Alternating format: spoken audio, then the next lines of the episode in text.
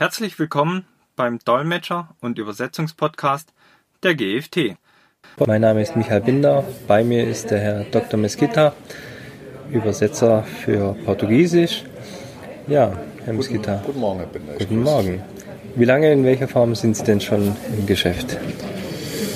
Also ich habe mein, mein Sprachstudium 2000 beendet in Portugal, habe aber schon in den letzten beiden Semestern habe ich schon für Übersetzungsagenturen damals gearbeitet. Bedeutet, ich bin seit circa 20 Jahren im Geschäft. Okay. Sind Sie äh, freiberuflich oder? Ich habe als Freiberufler begonnen. Ich habe natürlich am Anfang, ähm, ganz am Anfang habe ich sogar für Leica gearbeitet, in der Arbeitsvorbereitung. Das ist eine Abteilung, in der die ganzen Dokumente aus Deutschland äh, ankommen. Die, werden, die, die, mussten dann damals übersetzt werden für die Produktion und für die ganzen Techniker. Und da habe ich dann damals gearbeitet und von da irgendwann habe ich mich dann selbstständig gemacht. Ich glaube, das war ca. 2001. Wollte einfach was anderes, wollte nicht äh, in, einer, in einem geschlossenen Raum arbeiten, wollte ja. mit mehr Menschen zu tun haben. Und 2001 habe ich mich dann selbstständig gemacht als, als Freiberufler. Und äh, vor circa sieben Jahren habe ich dann die Firma gegründet, die Dokotech. Okay, und äh, nun quasi mit dem gesamten Team unterwegs? Genau. Okay, sehr schön. Wie empfinden Sie denn die Bürokratie oder die ja, einfach Nebentätigkeiten neben dem Übersetzen, die äh, vom Staat oder auch ähm, mhm. von der Verwaltung quasi, was man ja machen muss? Ich anfällt? muss ehrlich sagen, also ich habe damit nicht viel zu tun. Ja? Ähm, womit ich viel zu tun habe, sind diese ganzen Plattformen, Tools, die äh, die Kunden benutzen, auf denen wir dann das Ganze runterladen können. Die einigen, einige sind sehr automatisiert, andere weniger. Die, die sehr automatisiert sind, machen uns manchmal das Leben schwierig, weil wir nicht sofort auf Anhieb alles finden. Okay. Ähm, ich muss sagen, es hat sich viel getan in den letzten 20 Jahren. Ähm, aber persönlich empfinde ich es nicht als gravierend. Welche Tools haben Sie denn hier im Einsatz? Was meinen Sie mit welchen Tools? Ja, mit denen Sie arbeiten. Äh, Cat-Tools oder ja. Cat-Tools? Ja, wir arbeiten mit allen Tools. Wir arbeiten mit äh, STL Trados Studio, wir arbeiten, was auch unser Lieblingstool ist, okay. muss ich dazu sagen. Wir arbeiten mit Transit, äh, wir arbeiten mit Across leider und wir arbeiten mit MemoQ. Okay. Das heißt, STL Trados ist Ihr Lieblingstool? Ja. Von der Umgänglichkeit, wie man damit arbeitet? Oder? Genau. Also ähm, das ist halt das Tool, ja, das wir seit über 15 Jahren benutzen. Da kennen wir uns natürlich am besten aus mit. Äh, es ist sehr benutzerfreundlich, das Interface ist gut. Äh, MemoQ soll ja auch sehr gut sein. Wir haben das natürlich auch, äh, wir benutzen das auch. Ich muss aber dazu sagen, ich kenne mich damit noch nicht so gut aus, deswegen kann ich jetzt nicht sagen, ob es gut ist oder schlecht. Okay. Ja, deswegen möchte ich dazu jetzt auch nichts sagen. Okay. Across ist leider das schlimmste Tool auf dem Markt. Das heißt von der Benutzerfreundlichkeit oder? Ja, von der Benutzerfreundlichkeit, genau. Okay. Alle Systeme haben natürlich Bugs, aber ich muss dazu sagen, dass ähm, STL Studio das Beste ist. Okay, das heißt, äh, speziell Across hätte hier noch äh, ein bisschen Optimierungsbedarf. Definitiv, Across ist ein sehr kompliziertes Tool, in sich geschlossen. Ähm, es ist kompliziert, also es gibt mehrere Aspekte, sei es der, der, Aspekt, dass die Analyse eines laufenden Projektes nicht so einfach ist, sei es ähm, die Problematik, wenn mehrere Übersetzer an einem großen Projekt arbeiten, die ganzen Lizenzen, dieses Hin und Her es ist ein kompliziertes Tool. Es ist ein, für den Endbenutzer, in diesem Fall sagen wir, für den Übersetzer ist es kein gutes Tool. Okay. Ich weiß, dass es eventuell für den Kunden gut ist, weil er die TMs hat, aber selbst ja. die Kunden streiken sehr oft und sagen, dass Across nicht sehr gut funktioniert. Okay, also einfach von der Kompliziertheit her. Genau. Also, mh, von der Bedienerfreund Bedienerfreundlichkeit. Ja. Okay. Ähm, wie finden Sie denn allgemein die Qualität der Ausgangstexte, die Sie bekommen, also die Sie vom Kunden oder vom Dienstleister mhm. quasi bekommen?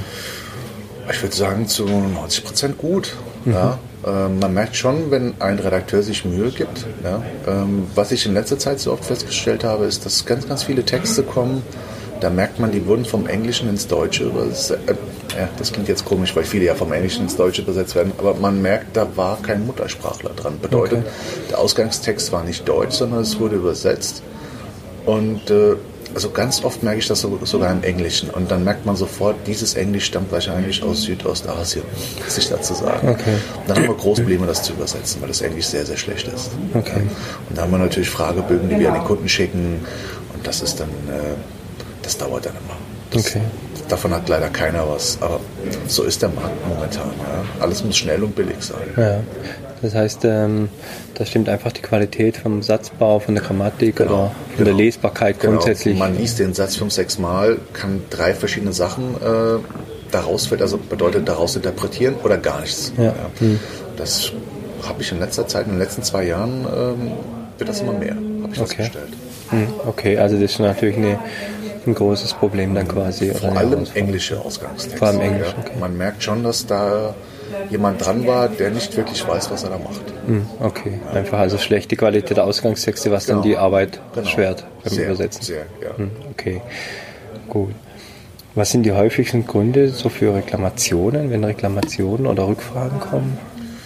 Jetzt vom Kunden. Ja, Die häufigsten Reklamationen vom Kunden. Lassen Sie mich mal überlegen, weil wir gar nicht so viele Reklamationen bekommen. Das äh, klingt jetzt ein bisschen komisch, Ja. aber es stimmt, ja.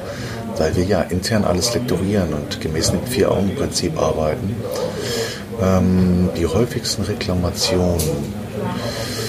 Hm. Da brauche ich jetzt ein bisschen. Gut, äh, ganz generell sagen wir mal, es wird zum Beispiel mal lektoriert in dem Land, in dem dann das Produkt verkauft wird.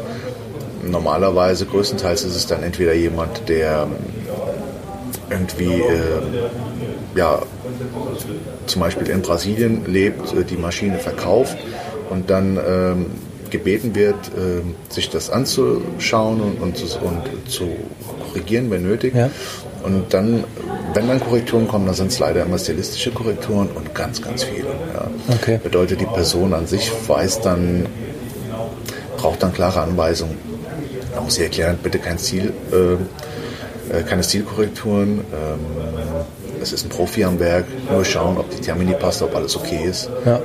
weil der Übersetzer wird nicht wie Sie schreiben. Ja. das ist ja wie bei einem Auto, sage ich ihm auch, jeder schreibt ja ein bisschen anders vom Stil her. Genau, ja, das ist richtig. Das, ist, das wäre dann der häufigste Grund. Ansonsten fällt mir jetzt ehrlich gesagt nichts, nichts dazu ein. Okay, sehr gut. Weil manchmal gibt es ja auch Reklamationen, die auf den Ausgangstext zurückzuführen sind, dass dort zum Beispiel schon Vorgaben falsch sind. Okay, gut, da gibt es, ja, das stimmt. Äh, Es gibt dann ähm, ein paar Kunden, die bestehen dann natürlich darauf, dass man ähm, sehr, sehr auf den Zieltext achtet, was natürlich Sinn macht, weil wir ja Übersetzer sind und wir für den Zieltext verantwortlich sind. Es gibt natürlich Situationen, in denen im deutschen Quelltext manchmal ein Punkt fehlt Ja. und wir natürlich mit CatTools arbeiten und wir den Punkt dann nicht übernehmen, äh, ja, weil es uns nicht auffällt oder wir dann beim F8, also beim Quality Assurance, das System uns dann darauf hinweist, dass wir einen Punkt eingesetzt haben und im, im, im Quelltext kein Punkt steht. Okay. Das sind dann so mögliche Fehlerquellen, aber im Endeffekt sind wir ja für den, für den Zieltext zuständig. Das wären dann so kleine Sachen wie, da fehlt Hm, okay. ein Punkt im Portugiesischen ja, Okay. zum Beispiel. Gut. Ähm, Was wünschen Sie sich denn von den Kundenagenturen, äh, was die noch verbessern können, um Ihnen einfach die Arbeit zu erleichtern? Oh, ach, klare Anweisungen. Das wäre das Beste. Kommunikation, ganz klare Anweisungen. Am, am liebsten äh, immer dazu bereit zu sein, noch einen Schritt weiter zu gehen. Bedeutet nicht einfach hier bitte machen, keine Info äh, und dann hinterher hier fehlt noch ein Satz, da fehlt noch ein Satz, das hätte noch übersetzt werden müssen. Bedeutet, wenn wir ganz klare Anweisungen bekommen, ja, dann wird alles sofort und schnell erledigt und jeder hat was davon. Wenn es keine klaren Anweisungen gibt, dann äh, verlängert sich das Projekt um das Drei-, Vierfache und jeder hat mehr Aufwand, sei es der Übersetzer, der Revisor, der Projektmanager äh, oder der Kunde manchmal auch. Okay, hm, klar, verständlich. Ja. Genau, vorher über die Systeme haben wir ja schon gesprochen. Was sehen Sie denn für die Zukunft, wo die Reise hingeht, Bereich Übersetzen? Es gibt ja viele Themen. Äh, einmal natürlich das maschinelle Übersetzen, was ja momentan ähm, sehr stark auch äh, kursiert, sage ich mal, in den Fachmedien. Ähm, ja, wie sehen Sie denn da die Zukunft? Ich denke, das ist die Zukunft. Das lässt sich nicht aufhalten. Vor allem, also ganz stark ist ja die Rede von Deep L, ganz Ja. klar, ja, weil das jetzt alle letztes Jahr schon alle überrascht hat aus der Branche. Letztes Jahr wollte nicht jeder wirklich drüber reden. Ja. Die meisten hatten Angst. Es wurde so genuschelt. Okay, und dann Unter Tisch Decke, gekehrt. Genau, genau. Alle hatten so Angst, darüber zu reden. Ich muss dazu sagen, äh, wir haben DeepL letztes Jahr gekauft, Ende letzten Jahres, weil ein Kunde von uns aus der Automobilbranche sich dafür, dazu entschieden hat, DeepL zu benutzen. Ja. Ja, einfach um Kosten zu sparen. Haben wir natürlich gesagt, okay, ist ein langjähriger Kunde, machen wir mit, schauen wir uns an. Wir können ja nicht Nein sagen. Ja. Wir Ja. müssen ja mitgehen mit, mit dem Mit Trend. Trend, ja. Äh, Augen zu bringt ja nichts. Also wir haben es gekauft, wir haben es getestet. Ähm, ich muss dazu sagen, das war vor circa einem Jahr. Wir haben es intern circa zwei, drei Monate lang getestet mit äh, schlechten Resultaten, muss ich dazu Okay. sagen. Ja. Wir sind jetzt so weit, dass der Kunde aus dem Automobil Automobilbereich uns die Übersetzung weiterhin schickt. Ja. Wir arbeiten weiterhin für den Kunden, allerdings ohne DeepL. Okay. Er hat eingesehen, dass der Aufwand für Portugiesisch zu groß ist. Die Problematik im Portugiesischen ist einfach, es gibt nicht so viele Daten wie Deutsch, Englisch, Englisch, Deutsch. Das Tool greift ja darauf zurück. Ja. Und die Daten, die es gibt im Portugiesischen, sind leider nicht so gut. Bedeutet, wir haben europäisches Portugiesisch gemixt mit brasilianischem Portugiesisch. Okay, dann. äh, Genau, ja. mit Rechtschreibreform, ohne Rechtschreibreform. Ähm, das ist einfach furchtbar. Ich gebe Ihnen ein Beispiel. Wenn eine Übersetzung gut läuft, dann schafft man, also normale Übersetzung circa, ein guter Übersetzer kann circa 500 Wörter no match ja, in der Stunde übersetzen. Bei DeepL ist es leider so, dass wir für circa 500 Wörter, jetzt nicht no match, aber 500 Wörter circa eineinhalb Stunden brauchen. Das macht also natürlich keinen Sinn. Ja, dauert ja länger. Ja, DeepL würde Sinn machen, wenn, Deep, wenn man mit 11 äh, DeepL 500 Wörter in einer halben Stunde durchgehen könnte. Ja, dass man mindestens so schnell oder schneller als davor ist. Selbst das mindestens so schnell macht ja keinen Sinn in diesem Ja. Fall. Ja. Weil der Mensch immer noch besser ist als die Maschine. Ähm, und die Problematik mit DeepL ist dann auch, mit den, vor allem mit DeepL, ist, dass die Satzstellung ist interessant, es sieht gut aus, aber meistens fehlt was im Detail und DeepL übernimmt leider auch nicht die Termini, die im TM steht und die schon validiert wurde vom Kunden. Ja, Das ist ein weiterer hier geprüft ist eben die, ähm, die Firmensprache wieder gibt. Das stimmt. Also ich denke, es ist die Zukunft, definitiv, aber was jetzt speziell unsere Sprachrichtung angeht, Portugiesisch, dauert es noch. da dauert es. Ist noch viel Arbeit. Das heißt, es dauert auch noch, was die Übernahme der Terminologie angeht in solchen Systemen, gerade bei Firmen, die ja damit schon arbeiten. Genau. Und ich denke mal, das ist ein relativ einfacher Schritt. Das größte Problem ist einfach der Mix zwischen dem europäischen und brasilianischen Portugiesisch. Okay. Das ist das größte Problem. Okay, momentan. ja, das stimmt.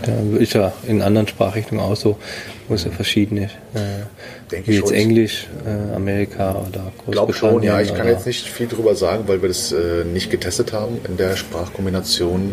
Äh, in unserer macht es momentan keinen Sinn. Okay. Hm. Aber mal schauen, was die Zukunft bringt. Ja, geht immer weiter. Ja, genau. Natürlich. Thema Terminologie, wie ist das ja auch bei vielen Firmen groß angesetzt? Wie sind da die Erfahrungen, wie die Firmen da damit arbeiten? Das ist, ja, das variiert. Das kommt ganz drauf an. Es gibt Firmen, da sind in der Doku-Abteilung ähm, richtige Profis am Werk. Ja, danke. Ja. Die wissen, wie wichtig das ist. Ähm, und dann gibt es Firmen, denen, die interessiert das einfach nicht. Ja. Wir hatten dieses Jahr von Januar bis Mai ein sehr großes Projekt äh, für eine US-amerikanische Firma in Portugal. Die Ausgangstex- Ausgangstexte waren allerdings Deutsch, Zieltext Portugiesisch Portugal. Und ähm, das Problem war einfach, ähm, der Kunde hatte kein Interesse daran. Wir haben ihm versucht zu erklären, wie wichtig das ist. Da wir schon dabei sind und alles auf neu machen, von 0 auf 100, würde es Sinn machen, eine, eine, ja, eine, Datenbank aufzubauen mit der Terminologie. Die Problematik hierbei bestand einfach, dass der Kunde alles schnell brauchte und auch niemanden hatte, der uns wirklich helfen konnte. Es ging in diesem Fall hauptsächlich um Displaytexte Ja. für Maschinen in der Produktion. Und die äh, Techniker, die zu der Zeit in Deutschland waren und an der Schulung teilgenommen haben, waren entweder, ja, haben das Deutsche nicht verstanden, im Englischen waren sie auch nicht so gut und das Portugiesische war dann leider auch nicht so gut. Okay. Wir haben teils Vorschläge bekommen, die äh, brasilianisches Portugiesisch waren und nicht europäisches Portugiesisch, was ja natürlich keinen Sinn macht, weil die Firma in Portugal ist. Hm, ja, das stimmt. Also, ja. wie gesagt, es gibt Firmen, wenige Firmen, die bestehen darauf. Das ist auch sehr gut. Das hilft uns auch weiter, weil wenn die Terminologie validiert ist, dann können wir auch viel schneller arbeiten Ja. und viel besser arbeiten. Äh, und wenn nicht, dann ist es immer kompliziert. Also wir intern erstellen immer eine Terminologie-Datenbank für jeden Kunden, weil es uns das Leben erleichtert. Hm, okay, ja, macht Sinn, natürlich. Genau. Haben Sie sonst noch Tipps, gerade für Kunden im Bereich Zusammenarbeit mit Übersetzern, ähm, die wir hier im Podcast weitergeben können? Tipps für Kunden. Ja, nicht so sehr auf den Preis achten, muss ich dazu sagen. Ja. Man merkt die Tendenz, es geht immer auf Preisdrücken. Problem ist einfach, wer billig kauft, kauft zweimal. Das ist wirklich so, auch in unserer Branche. Und äh, Sprache ist sehr wichtig, Kommunikation ist sehr wichtig. Da sollte man nicht, äh, nicht jeden, jeden Cent auf jeden Cent achten. Ja. Äh, es gibt ganz viele schwarze Schafe auf dem Markt, das merkt man vor allem bei Betriebsanleitungen. Interessant wird jetzt zu sehen, wie es in der Zukunft wird. Ich merke schon, also wir in, in unserer Firma, wir haben festgestellt in den letzten sieben, acht Monaten, dass Online-Marketing ganz, ganz stark ist. Ja. Ja. Und ich sehe das so, dass in Zukunft, dass das immer mehr wird, ja, und dass dann irgendwann in der Zukunft, sei es in einem Jahr oder in zwei Jahren, dass diese ganz großen Übersetzungsdienstleister, dass viele von denen auf die Nase fallen werden.